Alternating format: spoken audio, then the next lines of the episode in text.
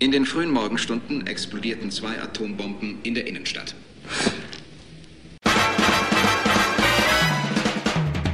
Filmriss, das Kinomagazin bei Radio Blau und Radio Korax. Da fehlt ja die Pointe, verdammt. Denn in den frühen Morgenstunden explodierten zwei Autobomben in der Innenstadt.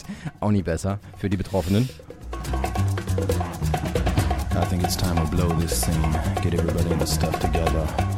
Okay, three, two, one, let's jam. Aber da muss man schon korrekt sein, ne? Äh, Wir begrüßen euch ganz herzlich hier ganz korrekt bei Filmriss, dem Kinomagazin.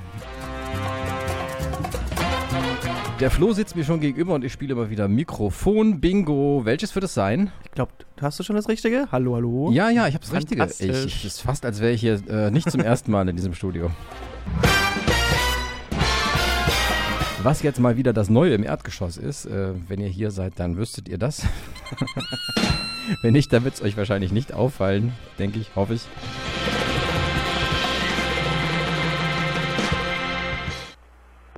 Separation 3 plus 1500. Michael, was für ein Abenteuer wollen wir heute bestehen? Wollen wir gegen Hottentotten kämpfen oder nach einem Schatzgrab? Wir kaufen Krabben ein und einen Fisch. Ausgezeichnet. Dann Volldampf voraus. Aye, aye, Sir. This is Apollo Control. The velocity falling off now.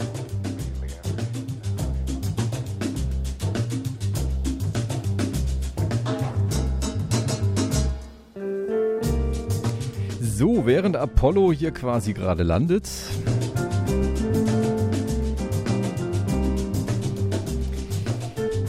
Sind wir angekommen äh, nach den Veranstaltungstipps, wie ihr das natürlich wisst, bei den. Filmstarts der Woche. So ist es.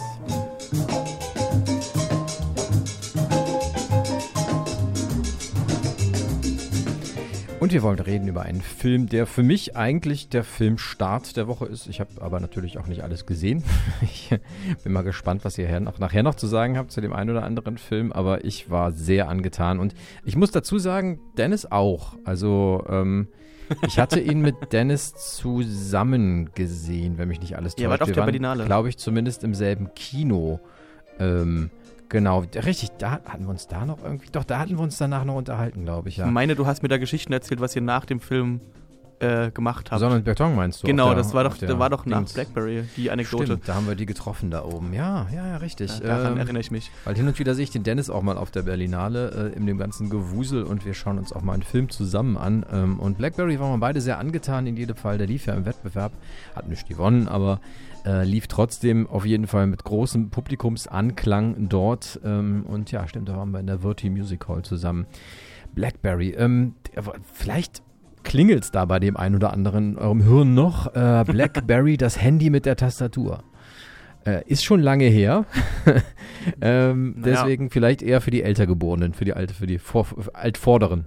Also ich sag mal so, als ich meine ersten Handys bekommen habe, war das noch ein Ding, das Blackberry.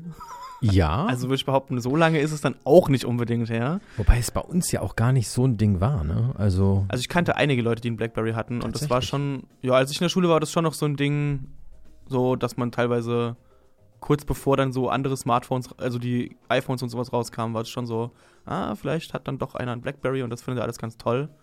Interessant. So, Siehst du mal, du kanntest noch Leute, die einen Blackberry hatten, ich nicht. Ja.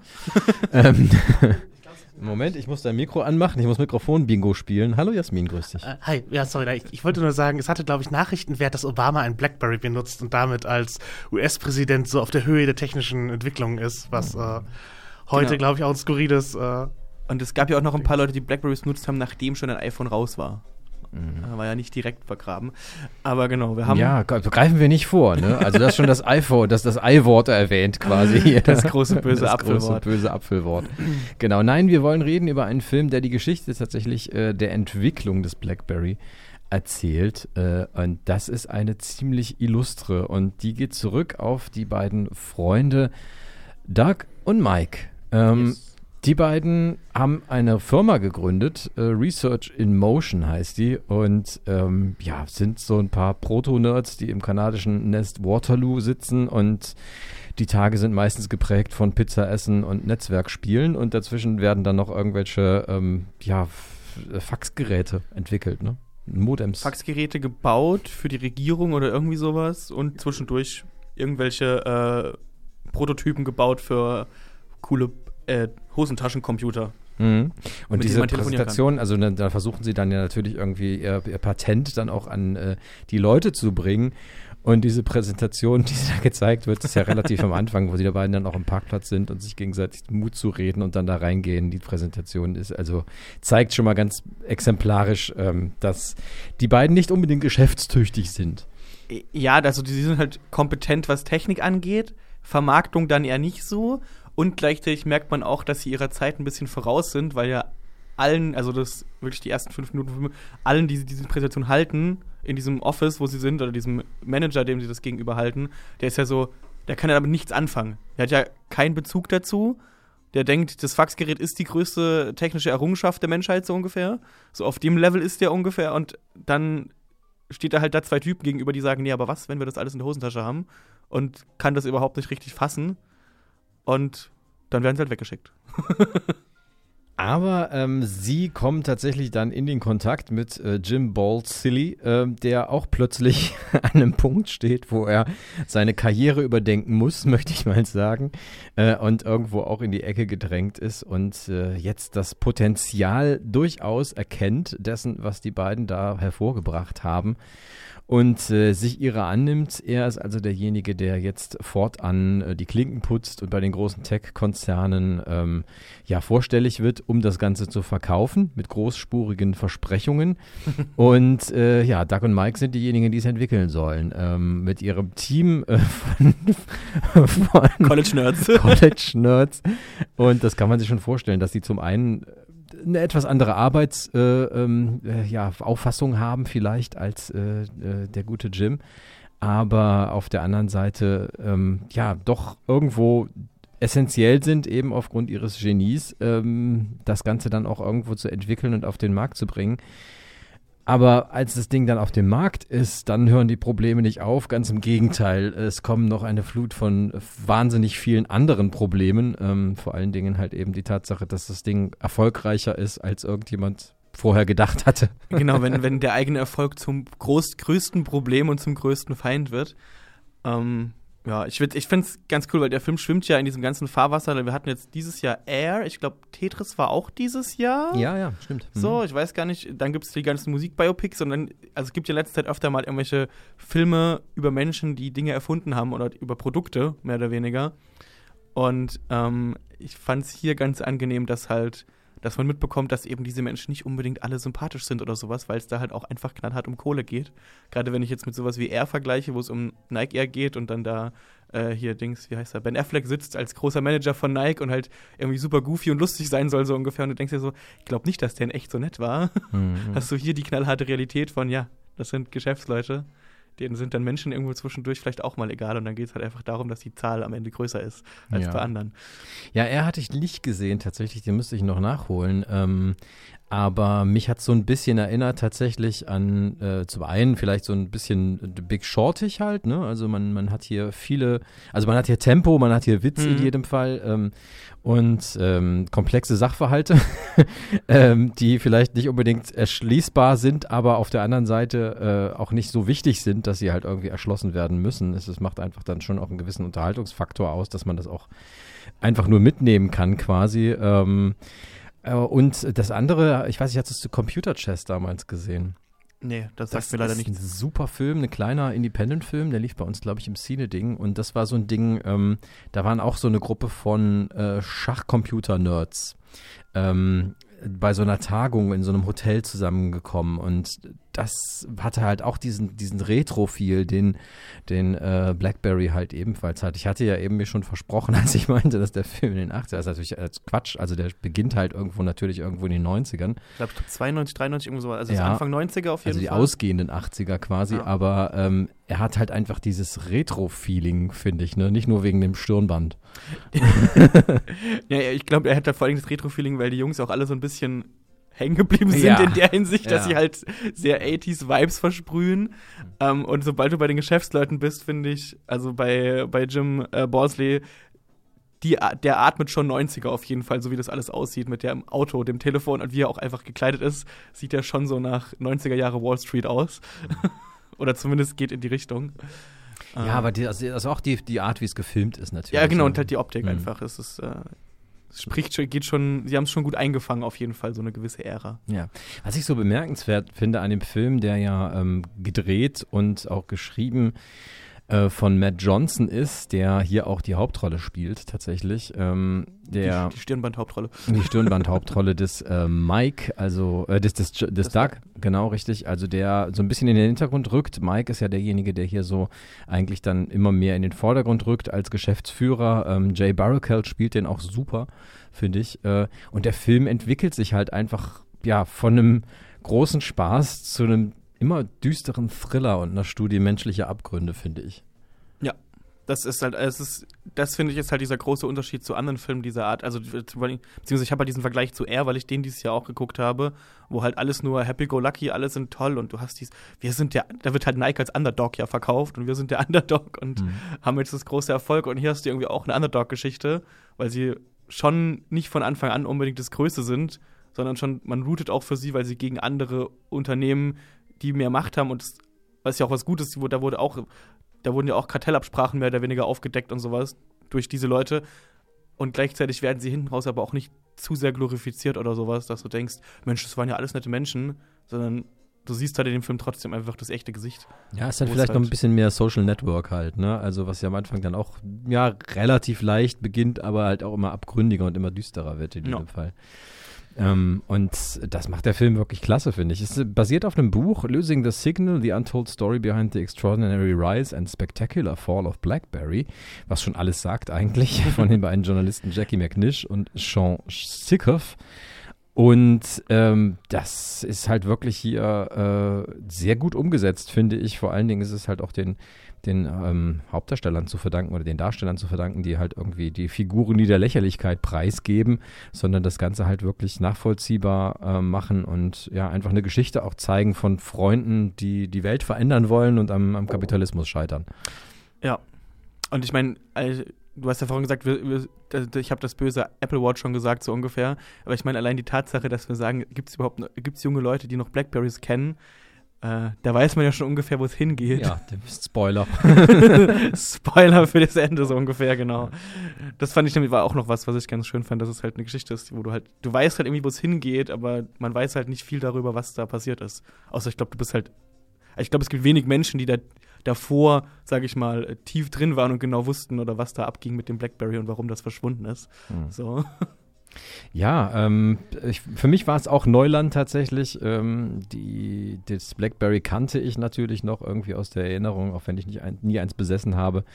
Ähm, aber das war halt immer so seltsam, dieses seltsame Ding mit der Tastatur halt, wo alle sich am Anfang gedacht haben, so das, also das, ne, ein Smartphone muss ja unbedingt eine haptische Tastatur haben. Das, das muss ja halt sein. Wenn das schon ein Taschencomputer ist, dann muss der ja auch eine haptische Tastatur haben. Ich meine, das ist das, was Mike sagt. Wer will denn ein Telefon ohne Tasten? Ja, genau. Das also wird ja komplett gesagt im Film. So, das war für sie unvorstellbar, dass man ein Telefon ohne Tasten möchte. Und so ist der Film natürlich auch aus der Gegenwart heraus betrachtet äh, sehr, sehr witzig. Ähm, zumindest in den Anfangszeiten so. Ähm, aber ja, verdichtet sich dann auch immer mehr und wird ernsthafter und äh, ja, auch tiefer, finde ich. Also echt, echt klasse. Ich fand, war sehr begeistert, muss ich sagen, von Blackberry. Ging mir ähnlich. Ich hatte auch äh, sehr viel Spaß und fand es auch trotzdem sehr bedrückend zum Teil, was da passiert ist. Ja.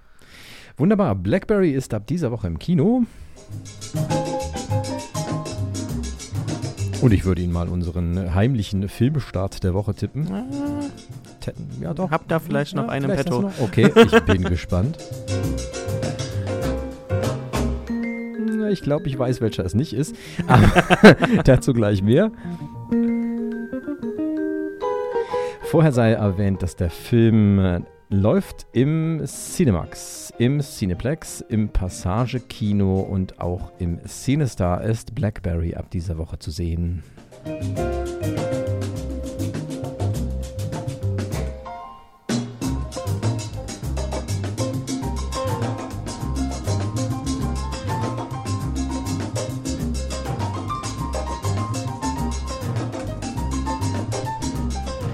Genau, unser erster großer Filmstart für diese Woche. Ähm, ich würde jetzt hier gerade noch mal kurz äh, ein bisschen Musik an den Start bringen.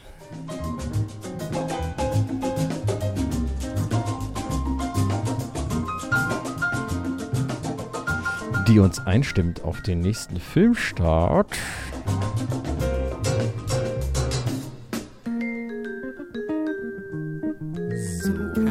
Das geht so, jawohl. Make a wish now. Open them.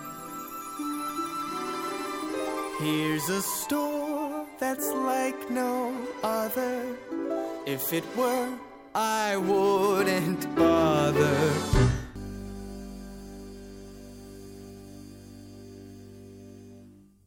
Filmstarts der Woche.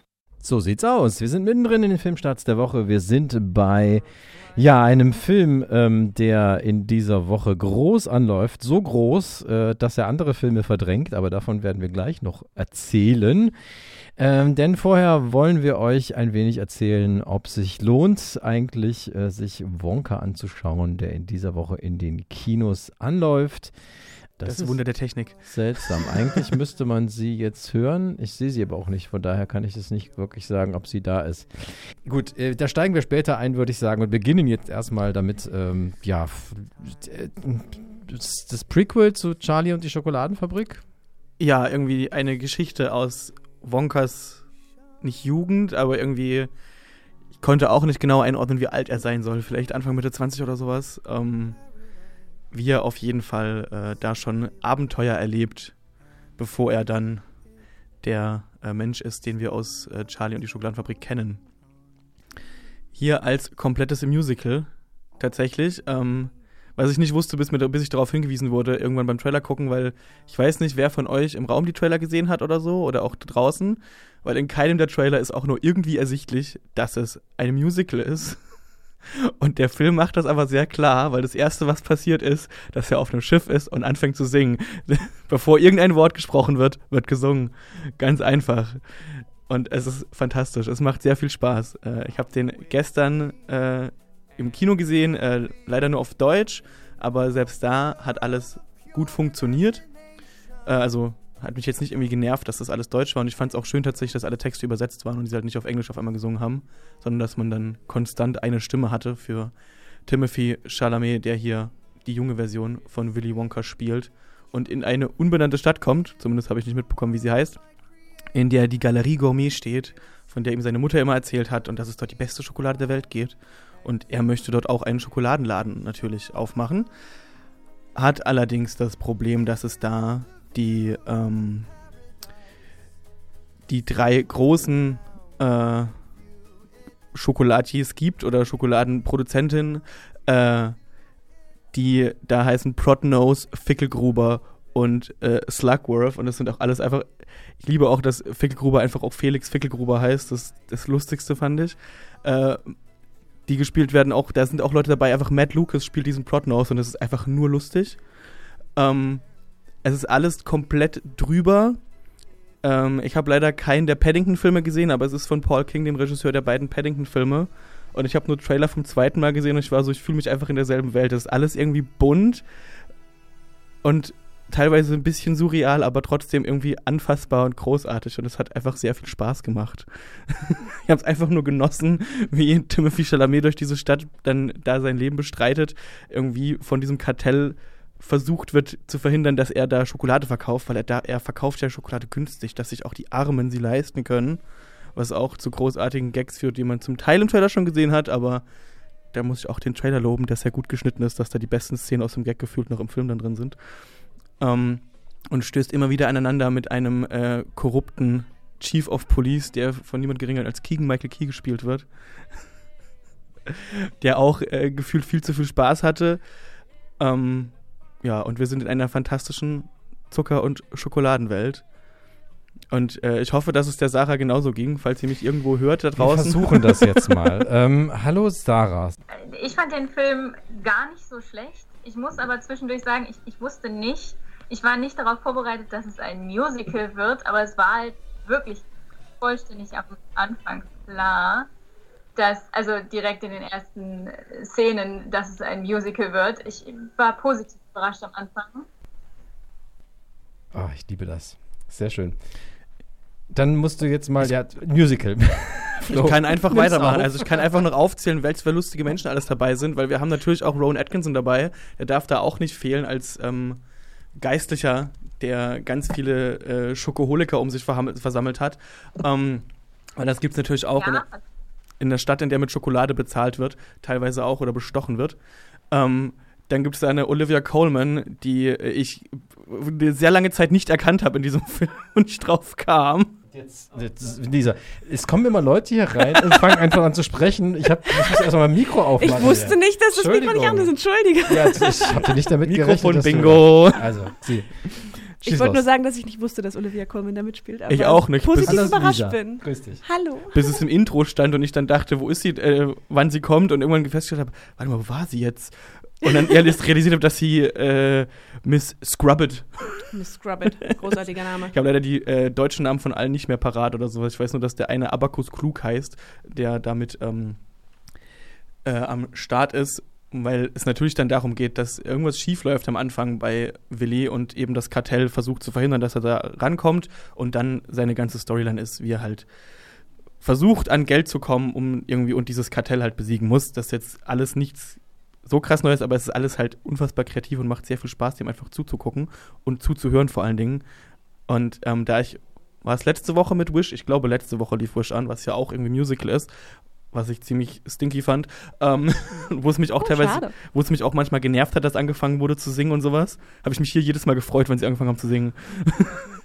und ich glaube, das zeigt schon, dass es irgendwie alles richtig macht, wenn du dich drüber freust, wenn die nächste Musical-Nummer anfängt und Spaß dran hast, wenn da irgendwie ein äh, Stadtplatz voll mit Menschen anfängt zu tanzen zu irgendwelchen äh, und davor Timothy Chalamet in Lila steht und wie seine Schokolade anpreist und was hier alles Tolles kann. Ich bin auf jeden Fall gerade sehr sad, dass ich nicht mit dir ins Kino gekommen bin am Freitag. Tja, vielleicht gehe ich Sonntagabend nochmal, um es mir in OV anzugucken, weil ich es so toll fand. Ey, das klingt doch echt gut. Wie geht's, wie ging's dir, äh, Sarah? Äh, äh, ähnlich angetan? Ja, also tatsächlich bin ich ganz angetan gewesen von Wonka. Ich muss nur sagen, dass es mir manchmal vorkam, ein bisschen wie so ein Fiebertraum, weil es wirklich sehr viel passierte auf einmal und es war sehr bunt und mit der ganzen Musik und dann diese, also dieses ganze Fantastische da drin. Also jetzt nicht, ich sag mal, nicht in diesem guten Sinne, wie wir das Wort häufig verwenden, sondern wirklich fantastisch, dass der, der Wortursprung. Es war sehr, sehr fantasievoll, sehr bunt und äh, ganz angenehm anzuschauen, aber manchmal war es für mich ein bisschen too much, muss ich sagen. Das finde ich spannend, weil tatsächlich habe ich mit nichts Geringerem gerechnet als das, was ich bekommen habe, so ein bisschen. Und äh, ich fand es schön, dass man merkt, dass Paul King so ein bisschen diese, dieses Tim Burton-eske oder auch dieses einfach dieses extreme Trübere, was halt diese ganze Wonka-Geschichte hat, nimmt und netter darstellt eben als Tim Burton, bei dem das alles, finde ich, so ein bisschen, da war das ja sehr glatt gebügelt, sehr modern mit diesen ganzen bunten Farben und was in der Fabrik passiert ist und irgendwie ein bisschen düster. Und er nimmt das alles und macht es halt kinderfreundlicher gefühlt, dass halt auch eben, dass es halt für kleinere irgendwie auch vertragbar ist und sowas und das halt alles, weil es halt noch die nette Phase ist vom Charakter Willy Wonka. Ähm, und das ist irgendwie auch, ich find, fand das sehr schön und ich habe das Gefühl, es ist auch für mich auf jeden Fall dieses Jahr der Weihnachtsfilm des Jahres so ungefähr.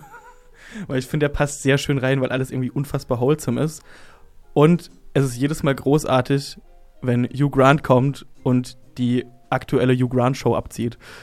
Hugh Grant ist momentan einfach Das, der der Hammer. Wahnsinn. Das war, war echt super großartig. Ich kann es nicht anders sagen. Also ja, es ist ein super schöner Weihnachtsfilm und er ist wirklich zuckersüß. Also es passt auch thematisch einfach unfassbar gut. Also nicht nur die Schokolade, um die es ja die ganze Zeit im Film geht und um Süßigkeiten. Auch der Film ist irgendwie zuckersüß. Natürlich verdrückt man auch mal ein Tränchen. Also mir ist es so gegangen, auch, also mir floss am Ende schon ein Tränchen über, das, über die Wange. Es war schon, es war sehr gut ausgeglichen, finde ich. Ja, es, es ähm, macht die Geschichte irgendwie ein bisschen sanfter und besser verträglich. Sie ist nicht mehr so düster und äh, auch sehr viel kinderfreundlicher, absolut. Das kann ich dazu sagen. Und ich weiß nicht, wie es dir ging. Ich, ich kenne den, den Gene Wilder-Film nicht. Und ich habe nach diesem Film auf jeden Fall Bock, diesen Gene Wilder-Film nachzuholen. Weil, wenn ich so daran denke, wie die Optik war von Timothy Chalamet, hat sich, glaube ich, Paul King und haben sich die Setdesigner und sowas, glaube ich, mehr am Gene Wilder-Film orientiert auch, weil es halt eben nicht so futuristisch wirkte, sondern wenn man sich diesen, an, diesen, diesen Frack anguckt, der wirkt halt nicht so wie modern wie bei Tim Burton, sondern eben halt ein bisschen wie bei Gene Wilder damals mit dem äh, Zylinder, dem abgeranzten so ein bisschen und dem abgeranzten Frack, den er trägt und alles. Den will ich auf jeden Fall nachholen und dann wahrscheinlich einfach nochmal Ja, Wonka gucken. Ich finde, also es hat auch so ein bisschen was vom Steampunk. Das ist ja so ein bisschen in momentan, habe ich so das Gefühl. Aber ich fand es ganz angenehm. Es war nicht zu übertrieben. Es hat so einen, so einen romantischen Touch einfach, ne? Ja, Finde ich. Also mich hat das ziemlich überraschend getroffen, muss ich sagen. Ich habe den Trailer zwar gesehen, auch nur weil ich durch Zufall und dachte, ach ja, das ist ja vielleicht ganz nett und die Zeit mit Weihnachten, das passt ja auch ganz gut. Aber mich hat ganz vieles, also ich wusste zum Beispiel nicht, dass so viele berühmte Schauspieler da mitspielen. Ähm, das hat mich sehr überrascht. Hugh Grant in seiner Tanzperformance, es, es war so großartig. Also bleibt auf jeden Fall im Abspann sitzen. Es ist einfach herrlich. Es ist wirklich, wirklich schön. Großartig gemacht.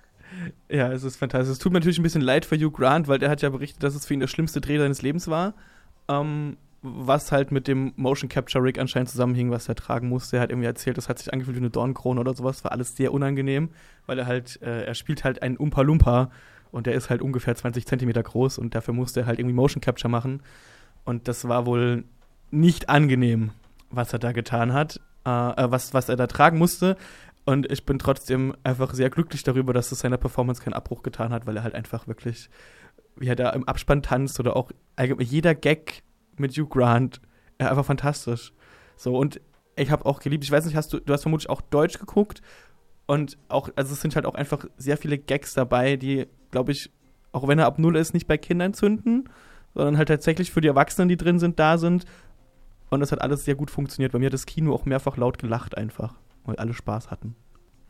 Ja, ich war leider mal wieder die Einzige, die gelacht hat im Kino. Das passiert mir aber häufig. Es waren aber auch nicht so viele Leute da, muss ich sagen. Also es waren vielleicht noch irgendwie sechs andere dort. Ich weiß nicht, warum so wenig da waren. Hm, Vielleicht waren die irgendwo anders, keine Ahnung. Das Wetter war auf jeden Fall nicht gut genug, als könnte man irgendwas anderes machen als Kino momentan. ähm, ich weiß es nicht. Aber also ich hatte meinen Spaß und wenn andere das dann irgendwie nicht. Ne, ich fand es super und die Gags waren großartig. Ach, es war so herrlich, ja. Er, also seine Performance hat absolut nicht gelitten darunter, dass er halt, ich sag mal, so sehr gelitten hat. Also, das wusste ich auch nicht. Ich muss sagen, dafür hat er echt einen richtig, richtig guten Job gemacht. Dass das nicht einfach ist, das, das alles so zu drehen, klar.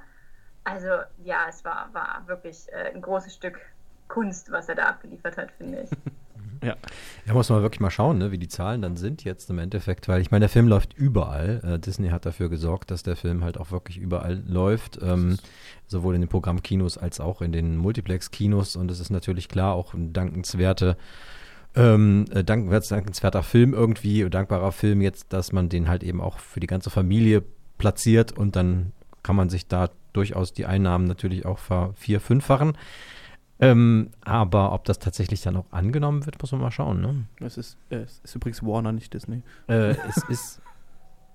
Es ist ein Ist Warner-Film. Warner? Es ist ein Warner-Film. Tatsächlich? Oh, Ja. okay. Ich glaube, Disney würde nicht eine Woche nach Wish direkt den nächsten Weihnachtsfilm nachschieben. Das, ich glaube, solche schlechten Entscheidungen trifft auch ein Disney aktuell nicht. Aber egal. Okay. Okay. Aber ja, ich hoffe auch, dass der stark besucht wird. Ich weiß nicht, ob ich noch mehr davon möchte, brauche, weil ohne jetzt zu viel zu verraten, ich sag mal so, am Ende des Films sind wir nicht an einem, einem Punkt angekommen, wo wir bei Charlie und die Schokoladenfabrik weitermachen können, was äh, sowohl Charakter des Willy Wonka angeht, als auch, wo wir, glaube ich, storytechnisch sind. Das heißt, potenziell wäre da Material zu sagen, wäre da bestimmt Platz zu sagen, ey, wenn es erfolgreich läuft, können wir noch einen Film machen, um einfach weitere Geschichten aus dem Leben des Willy Wonka zu erzählen. Ähm, und ich bin so, ich bin ganz ehrlich, war so, wenn es wieder genauso lustig ist, bin ich an Bord. Ich gucke mir noch ein Musical an. Und, ich, und deswegen meinte ich vorhin mit dem Filmstart der Woche, das ist für mich der definitive Filmstart der Woche. Auch so gut ich Blackberry Oh, hey. fand und so viel Spaß ich da hatte, aber äh, Wonka ist dann doch ein bisschen drüber noch. Ja. Geht's dir genauso, Sarah? Ähm, also ich habe tatsächlich nur diesen Film im Kino gesehen und das war der erste Film, den ich seit Wochen im Kino geschafft habe, weil es so viel zu tun gab. Okay, ich war in Japan einmal im Kino. Das, äh, der war, Film war aber nicht so, muss ich sagen. Also dementsprechend ja, es ist für mich auf jeden Fall der Filmstart der Woche. Nein, er war, war schon gut. Also kann man sich wirklich, äh, wirklich angucken. Es ist ein ganz angenehmer, süßer Film, der auch einfach in jede Stimmung so ein bisschen passt. Er heitert ein bisschen auf, er bringt halt alles mit, was man so braucht. Ein bisschen Herzschmerz ist dabei, ein bisschen Liebe ist dabei, ein bisschen Gag ist dabei. Ich glaube, der Film ist einfach rund so und für jeden was dabei. Ja, zu verdanken ist das sicherlich auch Paul King, ne, dem Regisseur, der ja schon Paddington äh, zu Weltruhm verholfen hat, weil er es halt wirklich geschafft hat, äh, ja, sowohl halt irgendwie einen Film für die ganze Familie zu erzählen, eine bekannte Geschichte aufzugreifen und trotzdem irgendwie neu zu erzählen und darüber hinaus auch die Kritiker zu beglücken ohne Ende. Ne, Paddington war ja damals auch ein ganz großes Ding. Ja, ich habe leider keinen der Paddington-Filme Oh. gesehen bis jetzt. Ich habe nur mit, wie gesagt, ich kenne nur die Trailer vom zweiten, sehr großartig, mit Ja. gewissen Gefängnisszenen, dass ich immer, ich will die auch unbedingt noch nachholen, weil gerade nach dem Film bin ich auch davon überzeugt, dass mir die auch gefallen. Ja, das glaube ich aber auch, genau. Ähm, Ich glaube auch, dass dir das gefällt. Also Paddington war auch süß. Das, der passt auch total in die Reihe. Also Wonka ist ungefähr auf dem Level, würde ich sagen, ja. Wow, wow. Äh, Dann, dann muss ich ihn auch noch sehen. auf jeden Fall. Dann werde ich das auf jeden Fall noch mit einhauen. So in die, äh, pa- in die ähm, Feiertagsplanung. Da wird der Film garantiert dann natürlich auch nochmal bei vielen irgendwie auf dem Wunschzettel stehen. Ne? Ich denke auch. Denke ich auch. Ähm, ja, schön. Der Soundtrack alleine deswegen schon bemerkenswert, weil Neil Hannon ihn gemacht hat. The Divine Comedy, der wundervolle Neil Hannon, äh, zusammen mit Joby Talbot. Und den müssen wir natürlich jetzt auch hören. Und äh, ja, weil es auch einfach zur, zur Season passt, denke ich mal, wäre das auch ein guter Soundtrack des Monats. Ähm, da können wir dann vielleicht noch mehr von hören, zumindest in der Originalfassung. Hier mit Timothée Chalamet, äh, der seine Sache echt gut macht, so, ne? Auf jeden Fall. Der überzeugt. Ja? Ja. Sarah? Ja, absolut. Finde ich auch. Also ich war erst so ein bisschen, dass ich dachte, hm, naja, eigentlich spielt er ja so eine große andere Rolle. Da dachte ich, na, aber nee, war absolut gut. Hat, also hätte ich nicht Dune geschaut, hätte ich nicht gewusst, dass er halt irgendwie so eine andere, anders besetzte Rolle gehabt haben könnte. Also hat er gut gemacht. Hat er gut gemacht. Sehr schön. Wunderbar. Daumen hoch äh, also von uns und von euch vielmehr zu Wonka, der ab dieser Woche wirklich überall läuft, in allen Kinos und ähm, ja, äh, da kommt er nicht dran vorbei, glaube ich. Ich will noch eine ganz kleine Sache nachschieben. Was mich in den Opening Credits nämlich schon überrascht hat, ist, ich liebe, dass die Kamera auch einfach von Jong John Hoon ist. Das ist der Kameramann von äh, Park Chan-wook, der Oldboy oder das äh, Last Night in Soho gefilmt hat yeah. oder It Chapter One. Geil. der jetzt hier einfach Paddington filmt. Äh, nicht Pa- äh, Wonka filmt. Wonka. Ich liebe das. Sehr schön, klasse.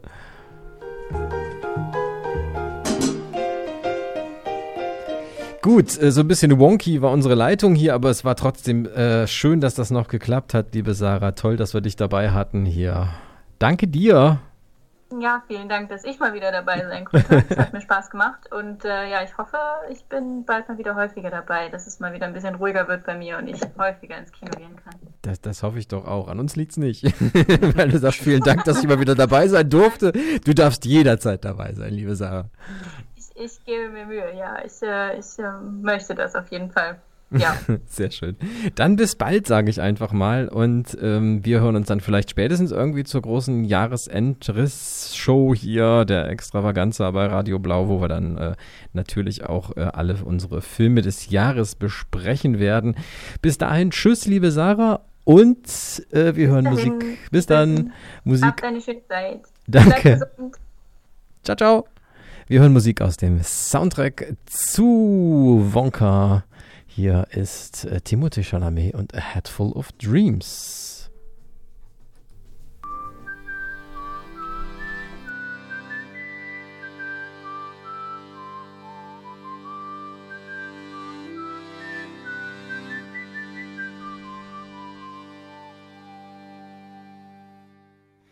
Man kann auch erdolcht werden. Erdolcht, was? Das dauert nur eine Sekunde. Die Kreuzigung dauert Stunden. Das ist ein langsamer, grauenvoller Tod. Naja, aber wenigstens ist man dabei an der frischen Luft.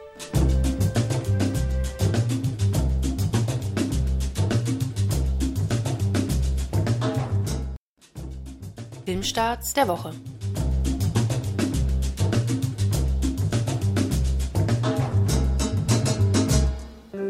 Es bleibt spannend hier im Studio, auf jeden Fall mit der Technik.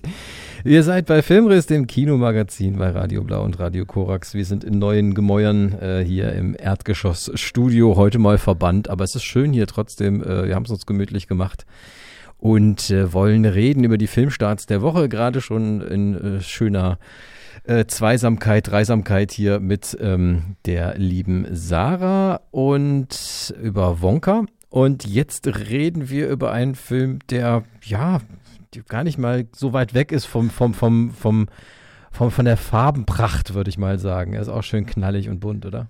Äh, ja, richtig. Es geht um Captain Fagatron Saves the Universe. Yay. Und äh, äh, wenn Wonka halt ein Film war, der mit seiner Marktmacht äh, andere Filme aus den Kinos verdrängen kann und überall läuft, ist das jetzt auf jeden Fall ein hartes Kontrastprogramm. Denn das ist ein queerer Nischenfilm, der durch ein Crowdfunding finanziert wurde und wo wir jetzt das Glück haben, oder die Leute, die sich dafür interessieren, die den gecrowdfundet haben, das Glück haben, dass er tatsächlich äh, in einigen Kinos äh, laufen darf. Also eine ganz andere Größenordnung. Ähm, man merkt es an der Produktionsqualität, man merkt es am Schauspiel. Ähm, aber ich möchte das halt auch gar nicht sozusagen auf diesem Maßstab bewerten, kann das Ding mit Wonka mithalten, sondern eher, äh, ja, hier ist ein queerer Independent-Film, der ähm, anders als zum Beispiel Bottoms, was wir vor kurzer Zeit besprochen haben, ähm, nicht eine Geschichte, die man so auch äh, schon vom Muster her aus äh, äh, ja, straighten Produktionen kennt, erzählt, sondern eben ja, eine Geschichte erzählt, die so exakt nur äh, Sinn macht im Kontext von äh, queerem Erleben. Und es ist äh, Camp, also sehr überhöht alles, ähm, fast schon Parodie oder Selbstparodie des Ganzen. Und ähm, es geht um den äh, katholischen Priester Vater Gaylord, der ähm, ja, sozusagen vor seiner Priesterweihe eine Beziehung mit Queen Bitch hatte, die vom Planeten Oberon kommt. Und äh, Queen Bitch besitzt einen Ring, der, wenn äh, Uranus, Venus und Neptun in einer Reihe stehen, wenn man äh, darauf wächst, den Anus der Hölle öffnet und dann kommen Dämonen und machen alle schwul. Ja, ganz genau so sieht's aus. Hätte, hätte ich noch Zeit gehabt, hätte ich mir den wahrscheinlich auch noch anguckt, weil ich habe den Titel gelesen und irgendwas von Father Gaylord gelesen und war so, es klingt alles so dumm und so absurd, dass ich es eigentlich sehen möchte. Ich weiß nicht, was ich ja. Entschuldigung, ihr habt euch wieder umgesetzt. Hallo? Ja, hallo. ich weiß nicht, was ich gerade gehört habe, aber es klingt interessant. Du hast gerade die Handlung des Films gehört. Zwischenzeitlich gibt es halt noch, er beauftragt halt den sagen wir mal in Anführungszeichen, Superhelden oder die Drag-Persona Captain Fagatron, ihm diesen Ring zu besorgen und äh, der zieht dann halt los und äh, ähm, Ach, zwischenzeitlich tauchen halt ein paar überhöhte Figuren oder Rückblenden auf, wo eben sozusagen queerfeindliche Gewalt äh, so gezeigt wird, warum die Leute einen, einen schwulen Planeten wollen.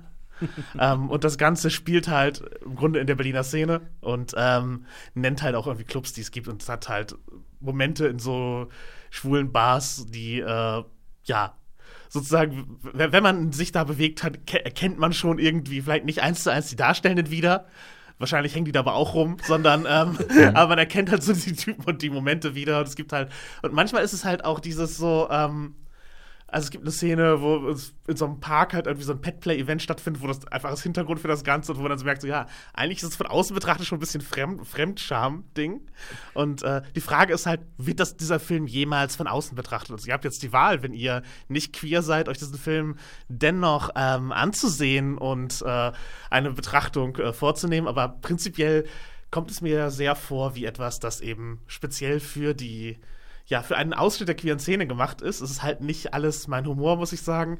Es gibt auch einige Momente, die ich einfach tatsächlich eklig fand. Äh, halt einfach wegen äh, Schmatzgeräuschen, die okay, das reicht. Uns als, genau, als Kopfkino. ja, genau. Also es, es ist nicht, nicht nur ein angenehmer Film. Ich würde sagen, so in der weiten Tradition John Waters, Rosa von Braunheim sozusagen, ein bisschen die eigene Lebensrealität überhöht als Tabubuch inszenieren und äh, damit auch irgendwo ein imaginiertes heterosexuelles Publikum zu schockieren und gleichzeitig eben äh, ein queeres Publikum abzuholen, denen zu zeigen, ja, hier, das ist äh, wir existieren und wir existieren jetzt auch auf Film und das ist, äh, das wird jetzt hier äh, festgehalten. Äh, ich sehe einen Wert da drin. Das ist halt, ähm, wie gesagt, es ist, es ist nicht der bestgeschauspielerte Film. Die Leute haben sowohl im Deutschen als auch im Englischen, der Film hat benutzt beide Sprachen manchmal äh, hart Akzente, aber auch das ist irgendwie das Berliner Szene-Erlebnis und äh, insofern ein ja, ein cooles Projekt, das existiert und man muss halt äh, bereit sein, den Anus der Hölle zu gucken, wenn man äh, diesen Film sich, wenn, man, wenn man halt alles sehen will, aber äh, das Ganze ist halt unterhaltsam, es ist Camp. Ja. Und Was ist das für ein Typ, dieser, dieser, dieser Harvey, Harvey Rabbit? Das ist ja ein amerikanischer Regisseur, der aber eben in Berlin lebt und dreht, ne? Ja. Also bisher Kurzfilme gemacht, ne? Kommt irgendwie so ein bisschen aus dem Nichts, der Film. Der ist ja bei, bei Salzgeber durchaus bei einem Mhm. äh, großen ähm, queeren Label halt irgendwo erschienen, aber ähm, ja, der Film kommt irgendwie so ein bisschen unvermittelt. Ich hatte den in Carlo Vivari, da gibt es so eine Mitternachtsreihe, Mhm. diese Midnight Movies, die da laufen, da läuft halt viel Genre-Kino und da war der halt auch programmiert tatsächlich und äh, bei dem Filmfestival. Und da hat es mich schon irgendwie verwundert, wo dieser Film herkommt halt irgendwie. Ja, aus dem Internet. Es gibt halt ein Crowdfunding, das Leute abgeholt hat, die haben Geld bezahlt und jetzt gibt es diesen Film. Das ist halt ein, Mhm. ein Ding, wo das Publikum diesen Film sozusagen gefunden hat, damit er Aber existieren kann. ja, also ob das jetzt irgendwie eine, eine, eine- eine Ikone ist in der Szene, äh, dieser Harvey Rabbit. Wahrscheinlich kennt er Leute, die Leute kennen. Für Ja. mich ist er jetzt keine Ikone gewesen bisher. Okay. Ähm, ich weiß auch nicht, ob ich jetzt die Regie auf derartig hervorheben möchte. Dass ich, äh, Naja, aber dass es ich ihn ist sein, sein. Drehbuch, sein Ja. Drehbuch und seine Regie und sein, sein Brainchild halt wahrscheinlich irgendwo, ne? bestimmt. Ja. Er macht aber auch schon länger was, wenn ich das hier richtig mitkriege. Also Ja, so ein bisschen Kurzfilme halt, ne? Ja, und seit 2007 Mhm. irgendwie, war in den 90ern auch schon, irgendwie hat sich eingesetzt für äh, queere Rechte und äh, von SexarbeiterInnen und sowas. Also der ist da schon länger mit dabei. Ah, Ich okay. finde, es klingt auch tatsächlich einfach zum Teil wie so, wir haben mal drei Leute genommen und in, in diese Berliner Clubs reingeworfen und haben einfach Kamera drauf gehalten und alle im Background oder sowas sind gar nicht unbedingt vom Film, sondern die waren halt einfach zufällig da und haben das gemacht. Darf, dafür wirkt es zu inszeniert. Ah, verdammt. aber aber es, es wirkt, als hätte das Casting so stattgefunden.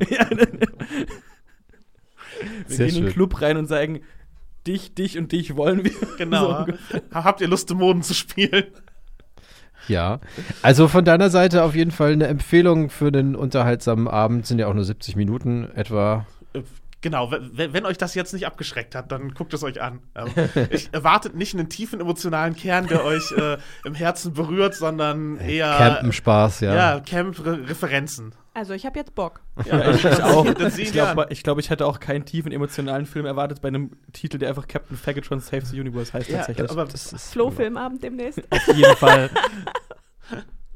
Ja, schön. Äh, Captain Faggotron Saves the Universe. Danke dir, dass du uns den näher gebracht hast, liebe Jasmin. Ähm, zu sehen ist er jetzt in Leipzig tatsächlich und das finde ich ganz bemerkenswert und deswegen ähm, äh, habe ich ihn auch im Kreuzer reingehoben. Ähm, tatsächlich in drei Kinos, nämlich im Cineding, im, äh, in der Cinemathek, in der NATO und im Luru-Kino ähm, läuft äh, Captain Faggotron.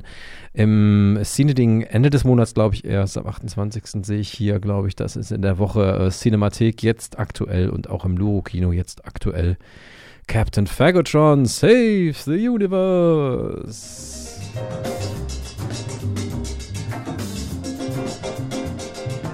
Sehr schön. Ähm, wir gucken mal gerade hier so ein bisschen in die Liste hinein. Ich äh, lasse dich mal kurz durchatmen, liebe Jasmin. Und wir wollen über einen anderen deutschen Film reden, lieber Flo. Mhm. das klingt schon ein bisschen sorgenvoll, der in dieser Woche anläuft. Aber ich meine, klar, ähm, das Genre-Kino in Deutschland ist ja immer ein gewisses Sorgenkind, möchte man mal sagen. Also das ernsthaft zumindest. Wir haben gerade schon gehört, wenn es irgendwie Camp wird und äh, überdreht, dann äh, äh, hat man da vielleicht ein bisschen mehr Spaß dran. Am deutschen Genre-Kino hat man ja meistens eher nicht so viel, wobei wir ja gerade durchaus mit ähm, die Theorie von allem einen Film gehabt haben, der ja durchaus auch äh, im Genre begeistern konnte. Hab ihn leider nicht gesehen. Kann, kann ich dir sehr empfehlen. Ich ist auf weiß, jeden ich Fall hab- mal was als anderes. Ich den Trailer auf der Filmkunstmesse da bei der Verleihung gesehen habe, war ich auch so, waren Robert und ich so, haben uns angeguckt und waren so, wir müssen diesen Film sehen. Der sieht Ja. geil aus. Dann könntet ihr auf jeden Fall noch nachholen. Ob ihr auch The Dive sehen solltet, das äh, kannst du uns verraten. Ja, ähm, ich kann auf jeden Fall verraten, ich würde den gar nicht so sehr ins Genre einordnen tatsächlich. Also ich, Wie? Ich dachte, der war jetzt so von einem Unterwasser-Thriller ausgegangen. ja, also es geht halt um ein Geschwisterpaar. Äh, wie heißen sie? Ich habe es schon wieder vergessen. Ähm, May und Drew. Äh, ist anscheinend auch so eine ganz komische Produktion mit deutschem Regisseur und auch deu- viel deutscher Förderung, aber zum Teil auch auf Englisch gedreht und irgendwie, äh, ne? Ist ja legitim, wenn man Ja. international sein will. Und auch, glaube ich, zum Teil mit, ich weiß nicht, die eine ist, glaube ich, auch keine Deutsche. Ähm, aber genau, also die gehen halt irgendwie regelmäßig tauchen, haben viel mit Tauchen zu tun. So, und dann gehen die da halt tauchen und dann passiert ein Unglück. Äh, und ein äh, Steinschlag kommt von oben, während sie gerade am Aufsteigen sind. Und ein, eine von beiden wird äh, von einem Stein nach unten gezogen und deren Beine sind halt irgendwie eingeklemmt oder so. Also sie ist nicht direkt tot oder sowas, sondern sie sitzt halt einfach eingeklemmt 30 Meter unter der Wasseroberfläche am Meer- Meeresgrund und hat halt dann das Problem, dass sie irgendwie da rauskommen muss. Weil irgendwann ist ja die Luft alle. Und deswegen haben wir dann basically mehr so ein Drama am Meeresgrund. Also das ist kein, also ja, ein bisschen Thrill. Na, also ein da bisschen ist Thrill, so, Ja. ich meine, ne, wenn man so gegen die Zeit und gegen das Absaufen Klar. irgendwie kämpft. Ich habe tatsächlich, als du es mit Genre angekündigt hast, dachte ich mir, dann geht es halt schon noch, dass es mehr so Richtung irgendwas mit Haien oder sonstigem noch geht, dass Ja, da noch ja, mehr du denkst bei Genre ist. immer direkt an Horror, aber es gibt auch Ja. andere Genrefilme. Ja, ich, ich, für mich war das halt mehr ein Drama tatsächlich, ähm, weil man hat auch Im wieder. doppelten Sinne wahrscheinlich. Ja, ich habe schon wieder einen Film geguckt mit irgendwelchen komischen Flashbacks zu Kindheiten und sowas. Letzte Woche mit Basketball, diese Woche mit äh, Tauchen, äh, weil auch hier haben wir regelmäßig Flashbacks zur Kindheit der beiden, weil sie halt auch irgendwie ihre Probleme haben miteinander und na, was Kommunikation bei Geschwisterkindern dann angeht und sowas. Da können andere Leute bestimmt mehr erzählen, ich bin leider Einzelkind. Ähm, und ich glaube auch Menschen, die, also ich glaube für Menschen, die tauchen und sich damit auskennen, alles sehr schlimm, was da passiert. Für mich war die ein oder andere Ausnahme, wo man halt gesehen hat, wie eine Person einfach so gefühlt im offenen Meer sieht, immer schwierig, weil ich da auch meine Probleme mit habe, weil ich das auch immer sehr gruselig finde. Ähm, mein größtes Problem war irgendwie, dass wir so schnell in diesen Film reingeworfen werden mit diesen beiden, dass ich gefühlt keine Bindung aufge aufgebaut habe zu denen und die mir relativ schnell einfach ein bisschen egal waren und es dann halt vor sich hin passiert ist, was da so passiert ist. Und das war halt mal leider Gottes auch das, was dann so ein bisschen durchgezogen hat. Das ist schlecht, wenn ein Film irgendwie davon handelt, dass äh, zwei Personen ums Absaufen, gegens Absaufen kämpfen und man Ja. den, einem das so ein bisschen egal ist. Ja, das, also ja, so saß ich halt gestern so ein bisschen da und war so, ja, gut, dann sitzt die da halt, die andere versucht ihr natürlich zu helfen. Das, ich glaube, das kann auch spannend sein. Ich habe halt irgendwie das Gefühl, ich glaube, wenn man Bezug zum Tauchen hat, dann ist es halt wirklich alles sehr viel krasser auch nochmal. Und dann, wenn man vielleicht selber schon mal war, es geht dann auch wieder darum, ne, was halt öfter mal so ist, wenn man schnell auftaucht, Stickstoff und sowas in der Blutbahn, dass, dass, dass du halt Stickstoffvergiftung, glaube ich, kriegst oder so. Und dann halt diese, dass halt die, die immer wieder auftauchen muss, halt das Problem hat, dass sie nicht selber irgendwie äh, daran stirbt, dass sie halt regelmäßig aus innerhalb einer relativ kurzen Zeit immer wieder 30 Meter tief und wieder hoch und so. Und das ist schon ziemlich, also ich würde sagen, das ist zumindest sehr solide produziert, weil es sieht alles gut aus. Also es sieht zumindest nicht irgendwie billig und kacke aus, was ich schon mal gut fand, weil ich glaube, das könnte auch alles sehr viel schlimmer aussehen, als, äh, als es vielleicht aussah. Ähm, aber ja, wie gesagt, leider Gottes hat mich, äh, haben mich die beiden nicht so richtig abgeholt. Wenn ihr Bock drauf habt, könnt ihr euch den trotzdem, glaube ich, geben und seht da ein paar coole Tauchaufnahmen auch. Und wie gesagt, vielleicht werdet ihr auch mehr abgeholt. Ähm, Im Zweifel waren es auch nur 90 Minuten. Das Mhm. ist der andere Vorteil. ist nicht lang. Ja. ähm, ist natürlich ein bisschen schade, wenn dann irgendwie die Spannung fehlt, Ja. so, so richtig nicht irgendwie stattfinden will. Hm. Das sowas ist immer doof, ja. Ja, das ist dann immer ungünstig.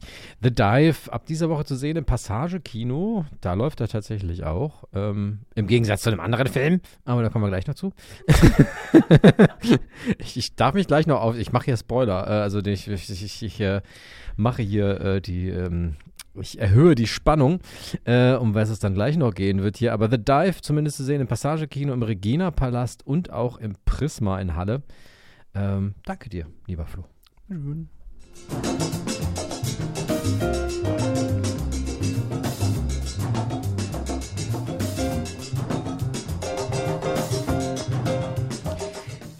Im ähm, weiteren Verlauf ist ebenfalls ein Film zu sehen im Passage-Kino, äh, den Lisa eigentlich sehen wollte und Jasmin zumindest gesehen hat. Ähm, und ich bin gespannt, weil äh, Eileen Tersell ja eigentlich nicht nur eine gute Schauspielerin ist, die äh, man durchaus schon in vielen Rollen gesehen hat, sondern sich hier auch an einem Regiedebüt versucht. Ähm, Und das, äh, und da sind wir dann jetzt quasi auch direkt wieder im Kanon mehr oder weniger, dieser äh, Sendung, ähm, nachdem wir Captain Faggotron hatten von einem ka kalifornischen Regisseur, nachdem wir jetzt The Dive hatten, der auch in Englisch gedreht ist, haben wir hier halt eine deutsche Regisseurin, die eine Geschichte, eine Liebesgeschichte erzählt in Großbritannien. Falling into Place. Genau, Drehbuch hat sie ebenfalls geschrieben und ja, der Film ist mit deutschen Filmfördermitteln auf Englisch in Großbritannien gedreht worden. also das Muster behält sich, äh, behält sich bei und äh, Ist ja. das schon Steuerflucht? Äh, ich glaube nicht, nicht, auf, nicht in dem Maße. Halt, Ja, was schön. Ich finde es immer schön, wenn Regisseure und Regisseurinnen sich rauswagen. Also irgendwie Geschichten erzählen, irgendwo, die nicht nur in, deutschen, in der deutschen Ursuppe äh, äh, irgendwie stattfinden. Ja, ich fand's auch, also ich habe den Film auf Englisch halt, äh, gesehen, also original mit Ja, Untertiteln. Und ich finde, wenn man das Drehbuch sehen will, ähm, sie hat da auf jeden Fall eine Beherrschung der englischen Sprache, das äh, herauskommt, wo die Charaktere regional herkommen, weil der Film beginnt damit, dass äh, ja die äh, junge Setdesignerin Kira oder die Millennial Setdesignerin Kira, so richtig jung ist sie halt auch nicht mehr, auf die, ja, auf der Isle of Skye äh, Urlaub macht und dort eben in einer, ja, in einer Kneipe versackt und äh, den Musiker Ian äh, kennenlernt. Und äh, Kira ist halt Deutsche, die in London lebt und da eben sich künstlerisch äh, ja, weiterentwickelt. Ian ist Musiker, der von der Isle of Skye kommt, aber auch in London lebt, weil alle leben in London irgendwie. Halt- und ähm, genau, sie begegnen sich dort, haben halt eine, ja, so eine Partynacht zusammen, wo sie sich eben äh, näher kommen, auch eine romantische Spannung aufbauen. Ähm, das Ganze wird dann äh, in den Morgenstunden je unterbrochen durch äh, ja, einen äh, Suizidversuch in äh, Ians Familie, wo er halt sofort äh, dann hingeht und sie kommt mit und äh, ja, mit seinen Eltern da äh, sich auf den Weg zum Krankenhaus machen und sie hängt dann halt irgendwie in dieser Situation rum und äh, nachdem sie dann äh, nach Abschied wieder in, ähm, in London ist, hängt äh, Kira die ganze Zeit diese ja, die Situation nach und Ian und sie beginnt halt Bilder von ihm zu malen und von ihm über ihn nachzudenken die ganze Zeit, während sie halt weiter ihr Künstlerinnenleben führt und äh, als Setdesignerin schon durchaus Erfolge hat, während sie mit ihrer äh, ja eh schon äh, im Abbruch äh, befindlichen Beziehung zu Aiden, ihrem Ex-Freund, äh, ja eher würde ich sagen, die psychische Krankheit äh, abgeleitet oder wo, wo halt sich auch bei ihr da äh, Symptome äh, zeigen. Und ja, Ian äh, beendet dann die Beziehung zu seiner Freundin in der Zeit. Und es ist halt einfach ein Beziehungsfilm, der eben sich aus dieser ursprünglichen Begegnung speist, die beiden Figuren verfolgt, während sie, wie sie halt durch äh, ja, London äh, sich bewegen und ab dann halt Ian auf der Isle of Skye und ähm, am Ende sich wieder treffen ähm, bei einer Künstlerin, bei einer ähm, Galerie äh, Ausstellung, wo dann die Bilder, die äh, Kira von Ian gemalt äh, hat, an der Wand hängen. Und das ist halt sozusagen dieser Rahmen, diese erste zufällige Begegnung und dann eine zweite, auch semi-zufällige Begegnung, wo beide bemer merken, wie sehr sie ähm, ja diese, dieser erste Berührungspunkt äh, beeinflusst hat die ganze Zeit. Und dazwischen kriegt man halt eben so Millennial in einer Großstadt Lebenswelten mit, in, in kreativen Berufen, mit so halt so Semi-Erfolgen und eigentlich ist man schon zu alt für den ganzen WG und äh, halt Kleinkonzert und äh, Assistenzjob-Kram, aber es hängt halt bei einem rum und man kann Erwartungen irgendwie auch nicht so richtig erfüllen und psychische Krankheit spielt halt in jeder Biografie entweder durch eigene Betroffenheit oder durch die vom Umfeld äh, eine große Rolle. Und das ist äh, im Grunde der, der Rahmen des Films und wird halt da, ich würde sagen, mit viel emotionaler Tiefe und Empathie für die Figuren erzählt, wo halt auch anders als bei vielen so Romantik-Sachen nicht die ganz klare äh, Linie ist von hier, das, äh, das, das ist das richtige Paar, das muss zusammenkommen und alles andere sind Hindernisse, sondern mehr so, ja, das, es, gibt, es gibt Menschen, die man kennenlernt und unter Umständen, die eventuell gerade nicht optimal sind und man kann halt trotzdem am Ende irgendwie einen, ein Glück zusammenfinden, was aber nicht heißt, dass alles drumherum halt äh, gut ist oder dass auch alle anderen Menschen, mit denen man Beziehung hatte, äh, schlecht sind. Also es ist ein ambivalenter Film für Millennials über Millennials, würde ich sagen. Okay. Ähm, bemerkenswert ja auf jeden Fall auch hier, dass, dass, er, dass wir es halt eben hier mit dem Regiedebüt zu tun haben, dass das äh, Drehbuch auch von ihr stammt und auch, die Hauptrolle übernommen Ja. hat. Ähm, und sie trägt das auch, ne? Ja, auf jeden Fall. Also das ist, äh, ich würde auch sagen, das ist, wie gesagt, ein gutes Drehbuch. Das ist auch eine äh, kompetente Regie, die da drin ist. Also würde ich sagen, für ein Debüt ist das äh, sehr, sehr gelungen. Man merkt auf jeden Fall, dass sie da äh, viel Erfahrung hat mitsammeln können in ihrer ja auch schon längeren Schauspielkarriere. Mhm, genau. Ähm, der Russ ist einer der Birkenlied beispielsweise, da hatte sie ja die Hauptrolle gespielt, jetzt zuletzt. Ähm, Eileen Tersell. Ja, das ist doch mal schön auf jeden Fall, wenn es ähm, auch so ein bisschen die, die Grenzen sprengt und jetzt hier nicht irgendwie die x-te Beziehungsgeschichte irgendwie in Deutschland erzählt wird, sondern halt auch so ein bisschen interkontinental, mehr oder weniger, über die Grenzen hinaus geguckt wird. Ähm, ja, auch, auch wenn, ich meine, das klingt jetzt nicht wirklich neu, was der Film erzählt, aber Nee, das der aber, gut.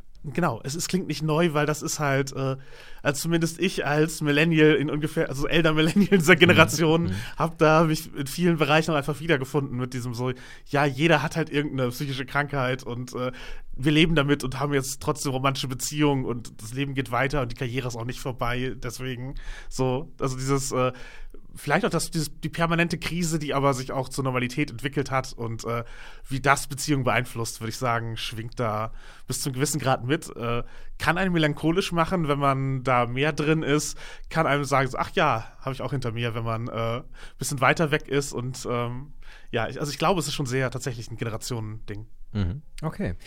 Gut, äh, vielen lieben Dank.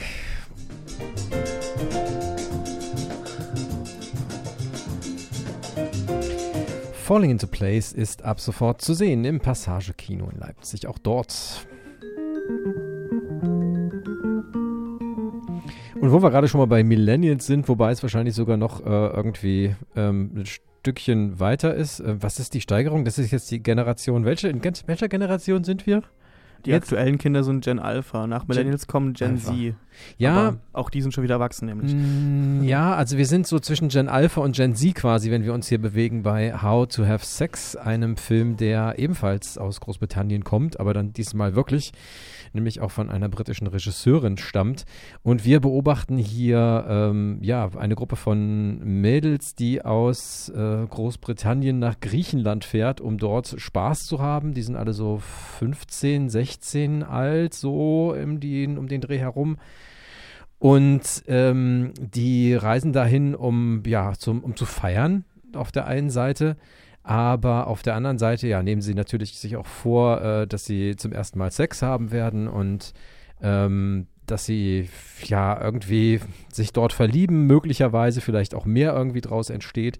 Aber im Endeffekt geht es hier halt wirklich eher darum, ja, den Moment zu genießen und Spaß zu haben und vor allen Dingen auch abzuschalten, weil sie haben die Prüfungen zu Hause irgendwie vor sich und äh, der ganze Stress, den, den, den diese Generation halt auch, dem diese Generation halt irgendwo auch ausgesetzt ist, ähm, der spiegelt sich hier schon wieder. Am Anfang hat man hier eher ja, so ein bisschen abschreckendes ähm, Gefühl, wenn man da so reingeht. Äh, es ist laut, es läuft schlimme Musik und es ist äh, viel, viel Gekreische und äh, es ist wirklich ganz schön anstrengend am Anfang, als die da zum ersten Mal halt wirklich auf diese Insel ähm, da äh, aufschlagen. Aber ähm, der Film entwickelt sich und der Film entwickelt sich halt wirklich sehr gut und beobachtet sehr genau halt wirklich, wie ähm, diese ja, Mädchen ticken auf der einen Seite, aber wie vielleicht auch irgendwo eine ganze Generation äh, hier wieder gespiegelt wird und tickt. Ähm, und dass es ja diese Orientierungslosigkeit gibt, ähm, eine Empathielosigkeit in jedem Fall auch, ähm, dass hier vieles halt unausgesprochen bleibt, auch in dieser Freundschaft, die eigentlich ziemlich eng erscheint. Ähm, und das macht diesen Film dann doch tiefer und besser, finde ich, äh, als es, ja, als ich das gedacht hätte eigentlich so. Die Party ist dann eher vorbei ähm, und zunehmend halt in jedem Fall, obwohl der Film sich halt die ganze Zeit eben da auf dieser Insel und eben auch in diesem Umfeld abspielt. Ähm, beobachtet, beobachtet das wirklich extrem gut, finde ich. Ähm, Gerade weil es hier eben auch eine Regisseurin ist, die das Ganze verantwortet. Molly Manning Walker hat den Film gedreht und auch geschrieben. Ähm, sehr, gute, sehr guter Cast, den sie, ein junger Cast, den sie da zusammen gecastet hat. Ähm, Mia McKenna Bruce ist, spielt hier die Hauptrolle und ist äh, wirklich auch der trägt den Film halt auch wirklich, weil sie begleiten wir eigentlich die meiste Zeit eigentlich, wie sie dann da versucht, also sie so ein bisschen durchmeandert, auch durch diese, durch diese Welt, durch diese Party- und Urlaubswelt äh, diese Welt des Vergnügens, weil die drei Freundinnen sich auch zerstreiten relativ schnell und ähm, es dann halt eben auch zur Trennung kommt und wir sie dann einzeln beobachten und begleiten. Und das macht der Film wirklich gut auf eine nicht platte und plakative Art und Weise, sondern wirklich auf eine sehr gut beobachtete und äh, intime Art und Weise, finde ich. How to Have Sex ist wirklich ein gelungener Film, der jetzt auch in den Staaten und auch in Großbritannien sehr, sehr gute Kritiken auch einfährt, ähm, schon in den besten Listen des Jahres geführt wird und deswegen auch alleine schon von euch einen Blick wert sein sollte. Er läuft in der Schauburg ab dieser Woche. Und er läuft in Halle im Sasi, ebenfalls ab dieser Woche. Ab 28.12. könnt ihr ihn dann auch noch in der Schaubühne Lindenfels sehen. How to Have Sex.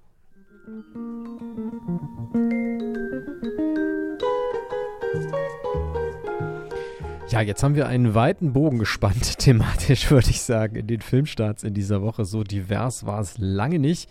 Bevor wir gleich euch noch präsentieren, was es sonst noch so gibt in dieser Woche, machen wir kurz einen Durchatmer hier und äh, da schließe ich dann quasi auch direkt an, denn die Musik kommt von einem Film, der in dieser Woche ebenfalls startet.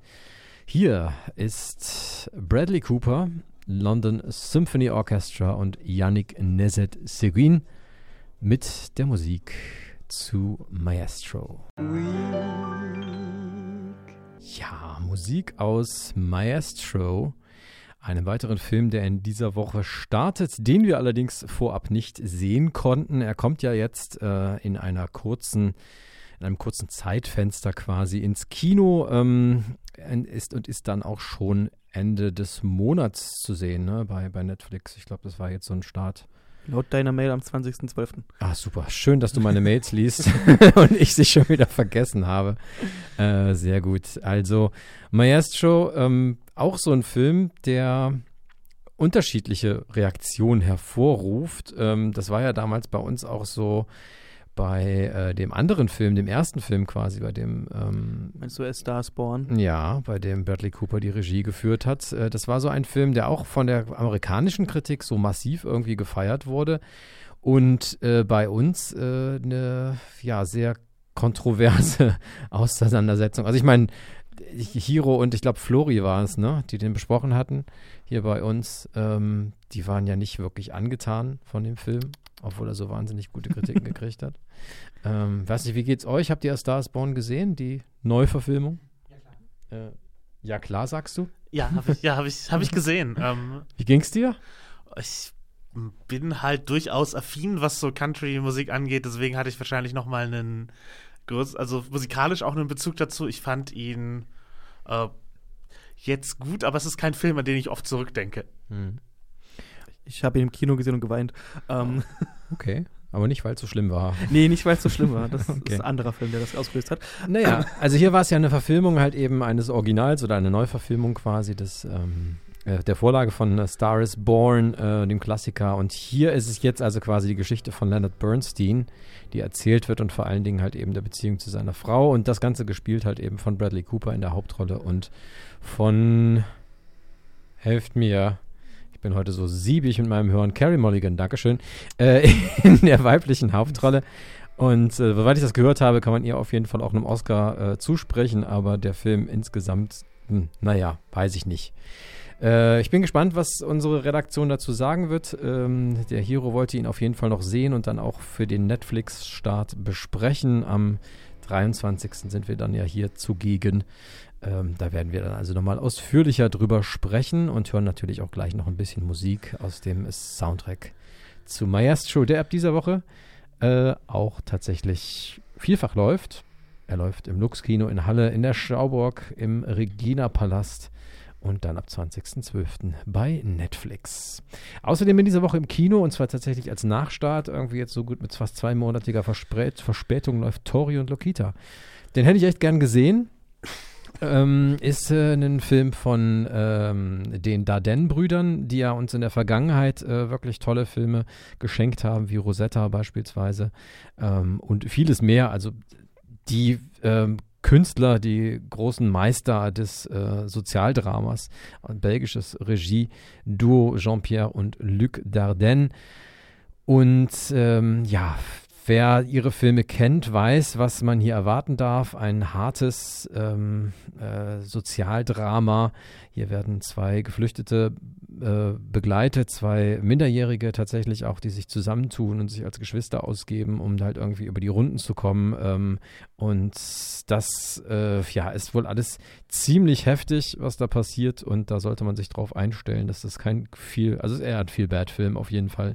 Tori und Lokita gibt es zu sehen im Sasi-Kino in Halle. Wir haben eine französische Weihnachtskomödie, fast perfekte Weihnachten die ab dieser Woche in den Kinos läuft. Da können wir auch nicht so viel zu sagen. Ähm, Franck Dubosch, den mag ich eigentlich ganz gerne, spielt ja eine der Hauptrollen, ähm, ist da zu sehen. Und ähm, ja, Emmanuel Devaux, der Film von Clément Michel, ebenfalls zu sehen in dieser Woche in den Passagekinos im Regina Palast und in der Schauburg. Und zu Dann guter Letzt. Dein Filmstart der Woche, oder Lars? Ja, das, das, Beste, Beste kommt, kommt zum noch. Schluss. Genau, ja. kommt noch. Ja. Die neueste Kreation von Till Schweiger gibt es auch im Kino. Da hüllen wir den, den, den Mantel des Schweigens drüber. Oder? Der existiert ist auch, der Film. Läuft, glaube ich, auch in allen Kinos wahrscheinlich. Vermute ich jetzt einfach mal. Ähm, werden sich vielleicht zu viele Leute angucken. Mehr werde ich dazu nicht sagen. So ist es. ähm, viel mehr wollte ich noch auf jeden Fall, ähm, das hatte ich ja schon angekündigt, ein paar Takte dazu sagen, dass es in dieser Woche einen Film nicht zu sehen gibt in den Leipziger und auch nicht in den Hallenser Kino, was echt eine, eine Schande ist irgendwo, weil es äh, für mich, ich habe es ja schon angekündigt und in meiner Top 10 irgendwie schon vorab geschickt, ähm, einer der besten Filme des Jahres ist. Und zwar geht es um Asbestas. Äh, wie wilde Tiere. Zu sehen gab es den schon in der Schaubühne Lindenfels im Rahmen der lateinamerikanischen Tage. Er läuft in dieser Woche offiziell in den Kinos an, ist einer der meist gehypten oder auf jeden Fall bestbewerteten Filme im Moment, wenn man sich so die Metacritic anguckt, ähm, aus den Staaten für dieses Jahr. Ähm, also die Kritiken aus den Staaten vielmehr. Und äh, der Film, wie gesagt, eine spanisch-französische Koproduktion und äh, ein sehr, sehr intensives Drama ähm, um eine, ein französisches Paar, das in ein kleines, in einen kleinen Ort kommt äh, ähm, in Spanien und dort halt unter massivem psychischen Druck der ähm, Anwohner dort gerät. Wahnsinnig gut inszeniert, unglaublich klasse erzählt, super gespielt, Spitzenfilm, läuft diese Woche nicht im Kino. Ab spätestens 18.01. könnt ihr den Film in der Schaubühne Lindenfels sehen. So viel ist schon mal sicher und die Passagekinos, die ihn einfach in dieser Woche nicht reingekriegt haben, weil ähm, die italienischen Filmtage da sind und weil man halt irgendwie Wonka rund um die Uhr zeigen muss, die haben versprochen, dass sie schauen, dass sie ihn nächste Woche dann doch noch unterbringen werden. Also wir hoffen, dass wir dann nächste Woche ausführlich darüber sprechen können, über Wie wilde Tiere, der ab dieser Woche ebenfalls in den deutschen Kinos läuft, nur halt eben nicht bei uns. So. Und jetzt, um uns abzuregen, noch ein bisschen Musik aus dem Soundtrack zu Maestro. Und gleich dann noch was ganz Besonderes. Things Maestro Guzevitsky wants you to give up. All the music you made. You do? Yes. we can't just leave. Oh, yes, we can. Ich liebe Haare schneiden. Daran ist nichts auszusetzen. Erzähl das meinen Eltern. Das kenn ich. Sie wollen nicht verstehen. Eltern, Sie verstehen einfach nicht. Verstehen einfach Niemals. nie. Sie halten sich Geht ihr jetzt dahin oder was? Die Filmriss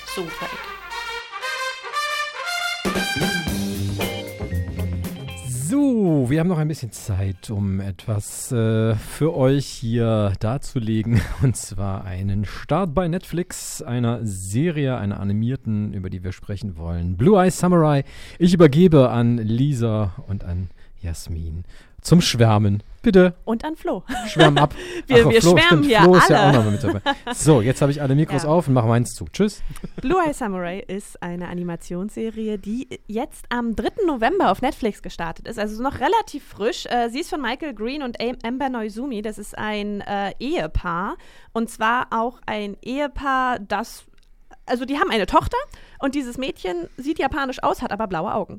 Und aus diesem Grund haben sie die Idee gehabt, Blue Eye Samurai zu machen. Ein Film, wo es darum geht, wie eine Frau sich durchs Japan des 17. Jahrhunderts schlagen muss als Samurai. Sie lebt als Mann in Japan, um Rache zu üben an ihren potenziellen Vätern. das ist äh, die Grundidee von Blue Eye Samurai. Ähm, es geht um die junge Misu, die äh, auf einem Rachefeldzug ist, da sie eine Japanerin ist, die mit blauen Augen geboren wurde.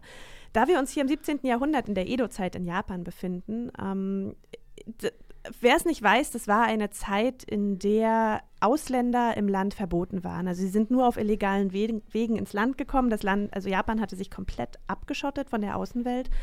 Und zu der Zeit, als Miso geboren wurde, gab es insgesamt nur vier weiße Männer oder Personen in Japan.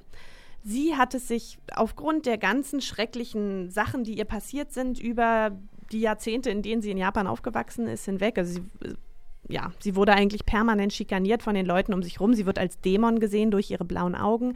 Hat sie sich zur Aufgabe gemacht, diese, Männer, diese Personen ausfindig zu machen und zu töten in diesem, in dieser ersten Staffel, also ich hoffe sehr, dass es noch sehr viele weitere Staffeln geben wird, geht es erstmal nur darum, dass sie versucht, einen dieser vier Menschen zu finden, und zwar Abijah Fowler, der ganz, ganz großartig von Kenneth Branagh gesprochen wird, muss ich auch gleich mal dazu sagen. Also der Voicecast in dieser Serie ist top-notch.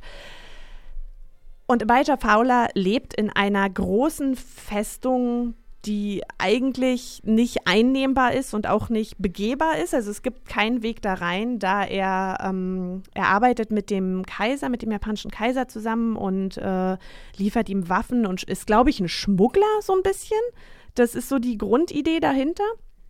Ähm, deswegen kann er im Land bleiben. Er wird auch unterstützt finanziell, aber er kann halt nicht aus dieser Festung raus. Und sie versucht da reinzukommen mit allen Mitteln. Dabei ich würde sagen, unterstützt wird sie von einem Soba-Koch, Ringo, der sich ihr anschließt. Äh, der junge Mann wurde ohne Hände geboren und ist deswegen auch ein Outcast in seiner Gesellschaft und folgt ihr sehr gerne als sein Meister sozusagen. Ähm, er ist so der Com Comedic Relief, Comedy Relief, würde ich mhm. mal sagen. Sie selbst ist eine sehr verschlossene, strenge Persönlichkeit und ähm, auch und, jemand, der permanent darauf bedacht ist, nicht ihre, nicht ihre Identität als Frau auch preiszugeben. Ich wollte gerade sagen, ich glaube, ich weiß nicht mehr, wann, wann, genau es war, aber du hast basically, glaube ich, ich glaube Ende zweite Folge erst oder sowas. Ich finde, es ist sehr schnell klar, dass sie eine Frau ist. Ich, ich war ich, tatsächlich ich, unsicher. Bin, ich bin fest überzeugt, dass sie keine Frau ist. Ja, ich war nämlich ja, auch erst gut. unsicher. Nein, nein ich bin der Überzeugung, dass, dass, dass, dass, dass, dass das keine Frauenrolle ist. Ich bin der Meinung, dass es äh, eine, eine ambivalente, non-binäre Rolle ist, genau. die, ähm, die nicht, es wird nicht definiert. Genau, es, wird, wird es wird offen gelassen innerhalb dieser Serie, ob sie eine Frau ist, ob sie non-binär ist, ob sie ein Trans-Mann ist. Darauf wollte ich auch noch kommen. Ähm, weil es ihr gesellschaftlich auch nicht anders möglich gemacht wird. Also das ist, es ist, äh, es ist ambivalent. Man ist sich nicht sicher, ob sie das aus eigener Überzeugung so lebt oder ob sie es aus gesellschaftlicher, aus diesem gesellschaftlichen Druck so lebt. Und deswegen finde ich, kann man das, es ist sehr offen gelassen und ich finde, man kann da sehr viel reininterpretieren. Und ich glaube, dass da, dass es deswegen auch eine sehr wunderschöne queere Serie ist, weil jede Person da seine eigene Lebensrealität reininterpretieren kann und gleichzeitig aber auch, ich finde, man kann das aus jedem Angle sehen. Und das fand ich sehr spannend an dieser Rolle, mhm. an, dieser, an diesem Charakter auch. Ja, nee, auf jeden Fall. Es ist eine queere Serie, egal wo die Figur am Ende auftaucht, also sozusagen, wenn es am Ende eine Auflösung gibt, welches, welche Geschlechterperformance für mich so die richtige ist, werden wir eine äh, Transitionsgeschichte erlebt haben, weil eben sie in verschiedene Geschlechterrollen gedrängt wird, diese und in diesen eben lebt oder uns aber eben auch für sich selber sie definiert und austariert. Das ist halt auch ein Thema, das sich durch die Serie zieht. Also Geschlechterrollen, die gesellschaftlich vorgegeben sind, von eben Männlichkeitsrollen. Es gibt halt sie hat einen Konkurrenten, sondern halt einen, auch einen anderen Samurai, der aus dem äh, ganz großartig praktisch mhm. genau, der der ist der auch, also sie ist halt so Fischerdorf aufgewachsen und da ist kommt der halt auch her. Sie sind beide sozusagen aus denselben äh, Aus demselben Stand. Genau, aus- und haben sich beide zu äh, fantastischen Schwertkämpfern äh, entwickelt. Und ähm, genau, auch der struggelt natürlich mit seiner Rolle in der Gesellschaft. Dann gibt es eine, äh, die Tochter von einem äh, Adligen, die äh, ja in die Königsfamilie einheiraten soll und auch einen Prinzen in dieser Königsfamilie, die alle strugglen halt mit ihrer Gender-Performance die ganze Zeit. Und das ist auf jeden Fall ein Thema, das sich durchzieht über diese relativ klassische Eastern-Rachegeschichte und äh, ja, dass halt eben diese Racheerwartung halt auch eigentlich eine ist, die gesellschaftlich aufgedrückt ist und trotzdem etwas ist, was die Leute in ihrer Persönlichkeit ähm, komplett erfüllen kann. Und äh, ja, also ich glaube, da werden viele Sachen auch eben parallel erzählt und das Ganze eben mit einem Vokabular, das äh, was Geschlechterbegriffe angeht, halt eben dem äh, 16. Jahrhundert entspricht und deswegen nicht die heutigen äh, Begrifflichkeiten verwendet und dadurch äh, Ambivalenz offen lässt. Ja. Ja.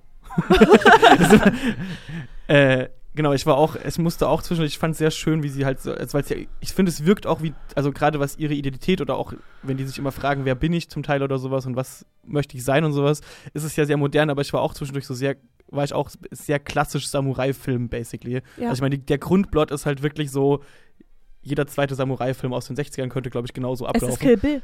Ja, das auch auf jeden Fall. Ich meine, das es ist Lady Snowblood eigentlich, Genau, Lady, Ja. es ist, es Ja, ist ja. mehr Lady Snowblood als Aber es ist vom. Film, vom, vom, vom Plot her, von der Grundidee her sehr, also ich habe mich sehr an Kill Bill erinnert gefühlt. Einfach auch durch diese Rachegeschichte Genau, und diese. weil es dieselben Origin-Materialien Genau. hat. Ja, genau. Also Kill Bill ist ja ein Sammelsurium genau, quasi aus Bei Kill Bill hat. Tarantino auch einfach abgeguckt aus Ja. den 60ern, 70ern in Japan und da haben sie sich halt auch einfach bedient, sowohl und zum Teil halt eben auch bei den Settings. Ich glaube einfach, um das nochmal ganz klar zu machen, es ist keine Kinderserie. Nein. Also wenn jetzt irgendjemand auf die Idee kam zwischendurch, dass man das vielleicht auch mit Kindern gucken kann. Ich weiß nicht, wann ich so viele animierte Penisse mal gesehen habe. Ja, es, ist, es gibt nur Genitalien und Blut. Ja, Ja. zum Viele letzten Mal habe ich so viele animierte Penisse in Captain Fagatron gesehen. Ah, Also sehr gar, schön. gar nicht so lange her. Ne? Also Aber ja. man, man kann vielleicht noch dazu sagen, vielleicht auch so als Anhaltspunkt, Michael Green ist ja einer der beiden SchöpferInnen äh, dieser, dieser Serie und der ist ja der Drehbuchautor von Blade Runner Mhm. Äh, 2049 und auch äh, Drehbuchautor von Logan, ähm, dem Wolverine-Film. Also da weiß man schon so ein bisschen. In dem Zug muss man auch echt sagen, die Serie sieht fantastisch aus. Sie haben sich sehr bewusst dazu entschieden, keinen Anime zu machen, sondern eine Animationsserie, wo sie ganz viel 2D- und 3D-Techniken nutzen. Und es sieht so fucking gut aus. Wirklich. Also, wenn ihr, wenn ihr Blut und Genitalien und alles wird abgehackt, äh, irgendwie abkönnt, guckt euch das an, weil es sieht so unfassbar schön aus. Und selten habe ich Kämpfe, die so blutig sind, so ästhetisch gefunden. Ja, Kampfchoreografien ganz fantastisch. Also da, also kann es mit wirklich den, den großen Eastern mithalten, was äh, einige der Setpieces angeht. Ich fand es auch schön, weil als du mir das du hattest mir das auch geschrieben, dass du das alles so schön fandest und als ich geguckt habe, war ich so, wir müssen mal japanische Filme gucken. Ich habe auch Lady Snowblood zu Hause, ich glaube. Ja, ja, ja, ich habe schon einige gesehen. ja, ich war, auch so, so ja, das ist genau das. Ja. So, ich, ich fand das auch, es hat auch sehr viel Spaß gemacht, das dann irgendwie zu, zu gucken und dann zu sehen, so ja, so nach dem Motto, da wurde sich halt ganz krass bedient, aber es ist einfach geil, das nochmal animiert zu sehen, Ja. weil halt manche Sachen auch einfach in Animationen kannst du halt Besser noch, wirken. noch mal überhöhen oder sowas Ja.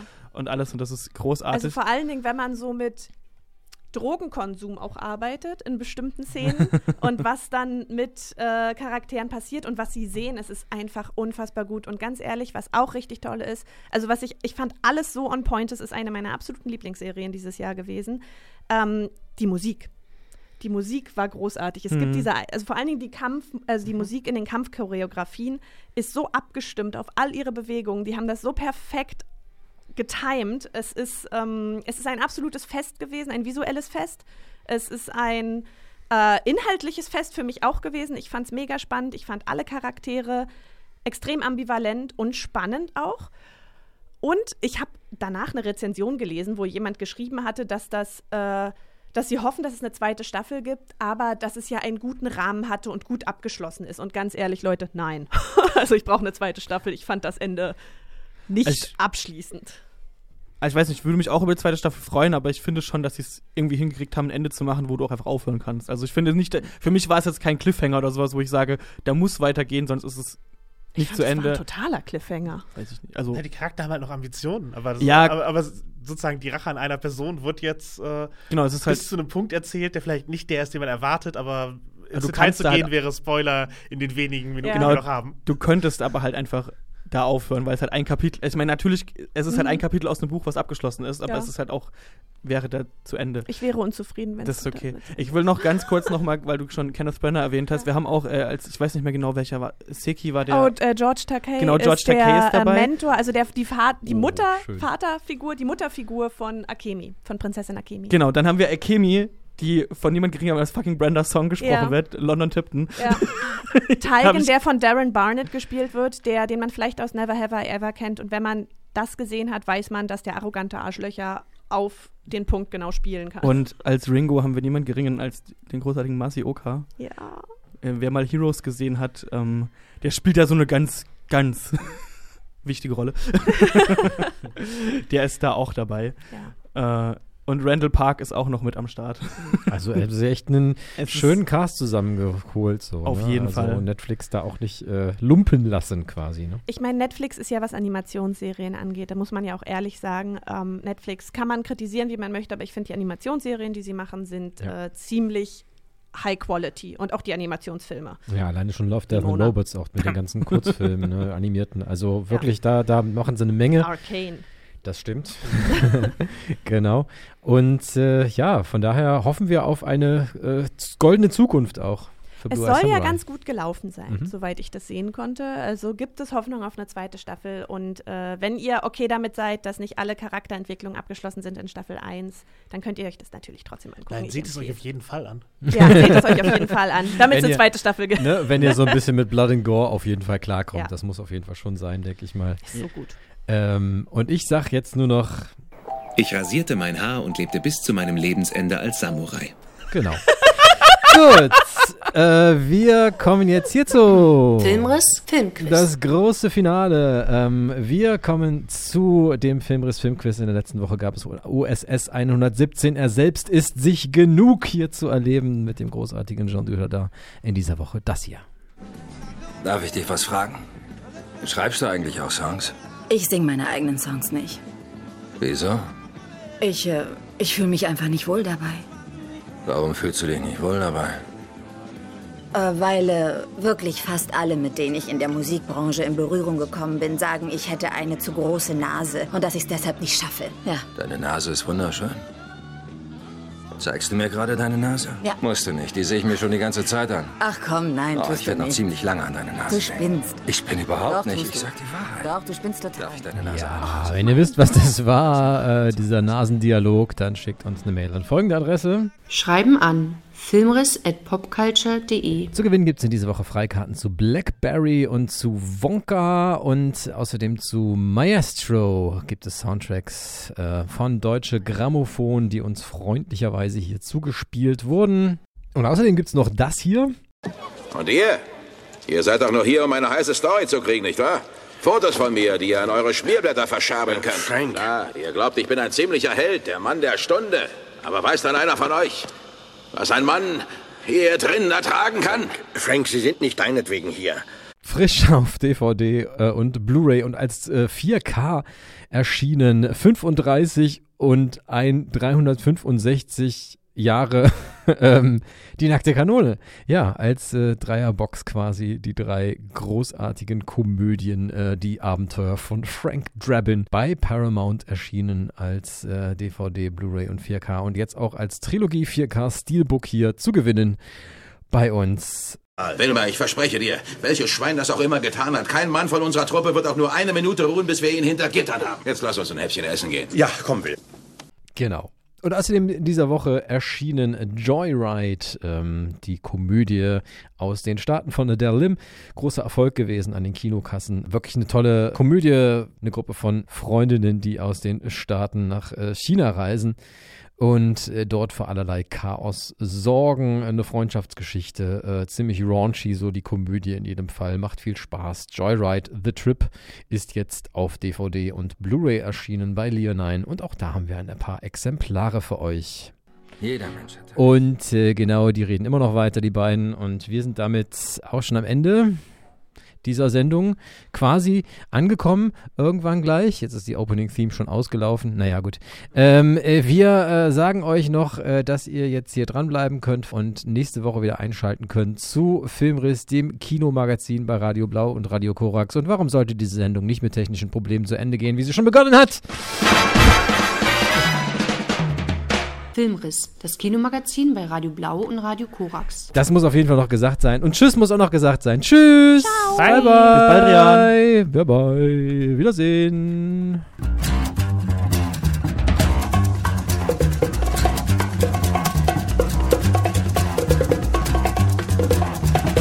I think it's time we blow this scene. Get everybody in the stuff together. Okay, three, two, one, let's jam.